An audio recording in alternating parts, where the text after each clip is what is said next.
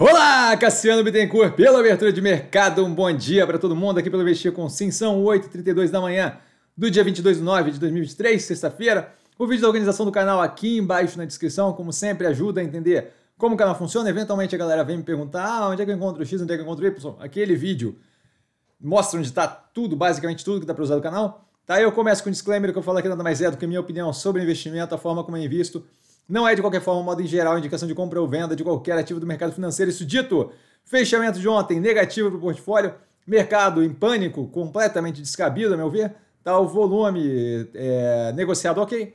Acontecimentos, a gente tem o Haddad com uma fala bem positiva sobre a meta fiscal, colocando a perseguição da mesma como demonstração de seriedade, continuando o alinhado, o alinhamento ali da Fazenda, de de fato como fazendo ele atuar para controle de, da situação fiscal do país, o que é positivo, tá? Senão, de fato, senão de fato daria abertura para correr com gasto à torta e direita, isso com a ajuda do comunicado do Banco Central que volta a colocar meta fiscal, cumprimento da meta fiscal como algo positivo e necessário. Então ali tem meio que é, um jogo um pouco casado entre Banco Central e Fazenda, buscando justamente uma seriedade ali na meta fiscal, eu vejo isso como bem positivo.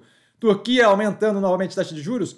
Eu comento aqui porque eu comentei todas as outras vezes, né? O Erdogan tinha toda uma ideia de que podia simplesmente ir contra a teoria econômica empiricamente demonstrada e agora ele é obrigado a aumentar, a presidente do Banco Central de lá, na verdade, é obrigado a aumentar a taxa de juros de 25% para 30% ao ano. Então, de fato, tendo que fazer um aperto monetário no país para controlar a situação. Clabin inaugurando definitivamente o projeto Puma 2, tá? Então, oficialmente inaugurado as duas máquinas, a MP 27 28, se não me engano. Tá? Eu sei que é 28, não lembro se a outra era 27, mas acho que sim. Get Ninjas aprovando redução de capital. Então, tirando o capital de dentro da operação e redistribuindo para os acionistas. Isso daí um, é, gerando uma restituição de 223,5 milhões. Ainda falta aprovação na Assembleia Geral Extraordinária, mas de qualquer forma, esse é o plano aprovado pela, pelo Conselho. Tá?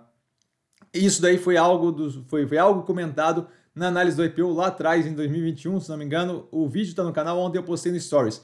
Ativo que eu estou observando mais de perto, com base no fechamento de ontem, Grupo Casas Bahia, Antiga Via, Guararapes, Minerva, Cogna, XP, MRV, Alpargatas, Lojas Renner, Cruzeiro do Sul Educacional, Pets e Dux e Azul. E hoje, muito provavelmente, vamos às compras aí, justamente dado essa passagem do momento de follow-on da Via, que deixava o caixa ali meio instável para saber onde é que teria que ser alocado ou não. E hoje é muito possível que a gente tenha aí é, coiote no canal, tá, galera? Valeu! Dúvida, eu tô sempre no Instagram, arroba com sim.